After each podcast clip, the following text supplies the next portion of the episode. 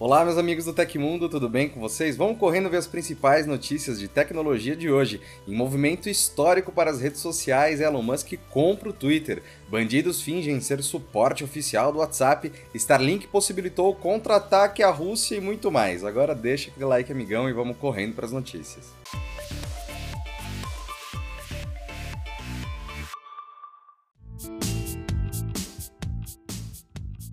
Nessa segunda-feira, o Twitter confirmou a venda da rede social para o bilionário Elon Musk por 43 bilhões de dólares, cerca de 208 bilhões de reais em conversão direta. O acordo foi concretizado após as partes concordarem com o valor de 54 dólares e 20 centavos por ação. O negócio também independe de outras propriedades de Musk. No início do mês, Musk havia adquirido cerca de 9% das ações do Twitter por 2,89 bilhões de dólares. O movimento gerou preocupação entre os acionistas da empresa que ofereceram-lhe um cargo no conselho de administração e que foi rejeitado em seguida pelo executivo. A nova oferta de comprar 100% da plataforma foi a melhor e última feita por Musk. Em entrevista num evento TED de 14 de abril, Elon Musk defendeu que a aquisição do Twitter tem ligação com a liberdade de expressão. Ele também concordou que o algoritmo da rede social deveria ser de código aberto, aumentando a transparência de como a plataforma funciona. Os termos do acordo implicam que os atuais acionistas do Twitter receberão 54 dólares e 20 centavos em dinheiro por cada ação ordinária que possuírem até o fechamento da compra. O presidente do Conselho Independente do Twitter, Brett Taylor, informou em nota que foi conduzido um processo cuidadoso e abrangente para avaliar a proposta de Elon com foco deliberado em valor, certeza e financiamento. Ainda de acordo com Taylor, a venda da rede social para o bilionário é o melhor caminho para os acionistas do Twitter. Ainda na tarde de hoje, Musk publicou em sua conta que espera que até mesmo os piores de seus críticos permaneçam no Twitter, porque isso é o que a liberdade de expressão significa. E você conhece a Cambly? Não? Então fica ligado no que o Leonardo Rocha vai te contar agora. A gente sabe que falar inglês pode ser um diferencial na hora de conseguir um emprego, certo? Além disso, ter familiaridade com a língua pode ser interessante até pelo entretenimento, para quem curte ouvir músicas ou assistir programas no idioma. E se você enxerga você mesmo nesses casos, mas ainda tem dificuldades com o inglês, tá na hora de conhecer o Cambly, que oferece aulas particulares online com tutores nativos de acordo com os seus objetivos, de maneira leve e descontraída. Quer ver como? Olha só como foi a minha conversa com a tutora Ashlyn, natural dos Estados Unidos. You can, like, um, for example, they have advanced conversation topics, and there's 10 lessons in that, and then you could pick a different one, like about technology, and there's 10 lessons about that, and you can choose, or you can just jump around and say, today I want to talk about this, tomorrow that. You can, you can be random if you'd like. Legal, né? E você também pode ter aulas assim graças ao Cambly, que voltou com a promoção de 60% de desconto nos planos anuais. Basta acessar o link aí embaixo e colocar o cupom MAIORTECH para aproveitar essa oportunidade do inglês Opportunity. E esse código vale também para uma aula experimental grátis, tá? Mas corre que é só até o dia 29 de abril. Um novo golpe com o objetivo de roubar informações pessoais e até conseguir acesso às contas das vítimas foi identificado no WhatsApp. Segundo o site WA Beta Info, o esquema dos cybercriminosos envolve entrar em contato com usuários do aplicativo se passando por uma conta oficial de suporte do mensageiro. O perfil usa logo do aplicativo e um selo de verificado na posição errada, dentro da imagem de perfil e não ao lado do número de telefone. Além disso, o perfil não é uma conta comercial. Os criminosos usam um número pessoal para aplicar o golpe. Nesse golpe, o falso suporte alega que há algo de errado com a sua conta e pede a confirmação de informações pessoais ou até do número de cartão de crédito vinculado ao sistema de pagamentos, além de solicitar também o código de acesso da verificação de dois fatores da conta ou o PIN cadastrado. Ao ao passar todos esses dados, você pode perder o acesso ao perfil e ter a conta comprometida, facilitando fraudes bancárias e até o uso da sua identidade para aplicação de outros golpes. Se você receber uma dessas mensagens, a recomendação é denunciar o número para o suporte verdadeiro do mensageiro e bloquear o contato, sem responder aos recados dos criminosos. Vale lembrar que o WhatsApp nunca solicita dados pessoais do tipo ao entrar em contato com usuários para resolver problemas ou realizar notificações.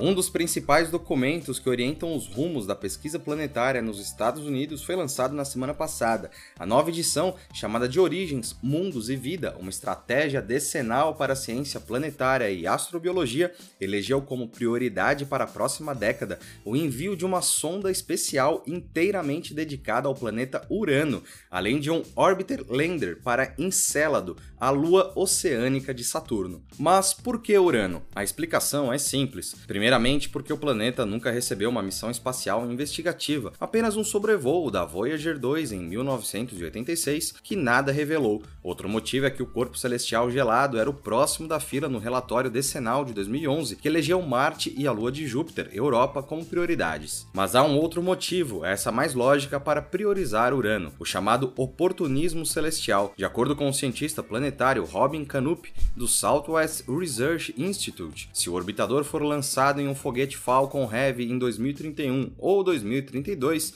ele poderia pegar uma espécie de carona gravitacional de Júpiter e chegar ao destino em 13 anos. O orbitador e a sonda atmosférica para Urano, que depende da liberação de uma verba de 4,2 bilhões de dólares, é viável para lançamento com os foguetes lançadores existentes atualmente. Já a missão a Encélado envolveria um Orbilander, veículo espacial híbrido composto de uma sonda orbital e um módulo de pouso. De acordo com o relatório científico, esses equipamentos buscariam evidências de vida na Lua de Saturno, inicialmente a partir da órbita e durante a missão de dois anos, por meio de estudos realizados diretamente pelo lander, que poderá coletar material de plumas da água acima da superfície gelada do satélite. E esse projeto decenal recomenda também que a NASA continue executando os atuais programas dedicados a explorar a Lua e Marte.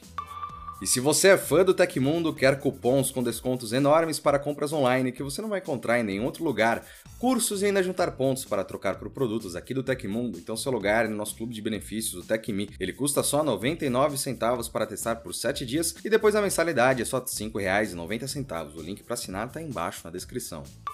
E o Google alterou sua política do programa de desenvolvedores. Uma das mudanças que mais chama atenção é a impossibilidade de que os apps de terceiros realizem gravações de chamadas de áudio a partir do dia 11 de maio de 2022, quando as regras entram em vigor. A norma serve para todos os aplicativos para Android que são disponibilizados na Play Store e indica que apps que servem exclusivamente para essa função não serão mais permitidos. Para viabilizar a política, a empresa adicionou um trecho sobre APIs de acessibilidade no documento para programadores. Muitos desenvolvedores utilizam essas APIs, que servem para programar funções em apps para pessoas com algum tipo de deficiência, para driblar as limitações da arquitetura do Google. É importante lembrar que, mesmo com a proibição, alguns aparelhos Android possuem softwares nativos que permitem a gravação. Esse é o caso de alguns modelos da Xiaomi, por exemplo. O Google não falou oficialmente sobre essa alteração em específico, então vamos esperar mais um pouquinho. Dave Tremper, diretor de guerra eletrônica do gabinete do secretário de defesa dos Estados Unidos, diz que a Starlink possibilitou um contra-ataque a uma interferência russa na Ucrânia. A rede de internet baseada em satélite, segundo Tremper, pôde rebater o cyberataque mais rápido do que os militares norte-americanos conseguiriam. Em março, Elon Musk teria enviado mais de 5 mil terminais de internet Starlink para a Ucrânia, cerca de dois dias após a Rússia dar início aos ataques. Os kits foram enviados após o vice-primeiro-ministro da Ucrânia, Mikhailo Fedorov, pedir ajuda ao CEO da SpaceX. Ainda de acordo com Tremper, o Starlink lançou uma linha de código e a consertou um dia depois de surgirem relatos de um ataque de interferência russo. Há um estudo de caso realmente interessante para analisar a agilidade que a Starlink teve em sua capacidade de resolver esse problema, continuou o diretor. Já o general de brigada da Força Aérea dos Estados Unidos, que se chama Ted Clark, acrescentou que o país deveria investir na criação de novos sistemas de guerra cibernética que permitam responder a ataques de forma rápida, letal e de maneira resiliente. A Razer anunciou neste mês um novo notebook bastante inusitado, considerando seu nicho de atuação, Sofisticado, o modelo foi batizado como TensorBook e é fruto de uma parceria com a empresa Lambda, sendo especialmente desenvolvido para fins científicos. Outra curiosidade é que o lançamento conta com o sistema operacional Linux. Tratando-se de especificações técnicas, o TensorBook não economiza. Sem variações, todos os modelos são equipados com o processador Intel Core i7 11800H, uma GPU dedicada a RTX 3080 Max-Q da Nvidia e 2 TB de armazenamento interno em SSD SSD, aliados a 64 GB de memória RAM. A apresentação visual fica por conta da tela de 15,6 polegadas com 1440p. Segundo a Lambda, o modelo consegue realizar treinamento de modelos para inteligência artificial numa velocidade quatro vezes superior ao oferecido por dispositivos M1 Max da Apple e até 10 vezes superior aos serviços do Google Cloud. Sem surpresas, o novo TensorBook possui o preço base sugerido de 3.500 dólares, cerca de 16.400 reais em conversão direta. Como não possui modelos variantes, as opções de compra aumentam conforme os planos de garantia e suporte de software escolhido. E se você ficou interessado nesse notebook de 16 mil reais, a gente tem uma notícia triste: não tem uma previsão de chegada aqui no Brasil. E aconteceu na história da tecnologia. Em 25 de abril de 1996, o Yahoo começou a anunciar seu serviço de busca baseado na web na televisão nacional com o slogan Você Yahoo? Os anúncios foram ao ar pela primeira vez durante o Late Night with Dave Letterman, Saturday Night Live e Star Trek. Esse foi um exemplo muito precoce da internet entrando no mainstream nas nossas vidas pela televisão.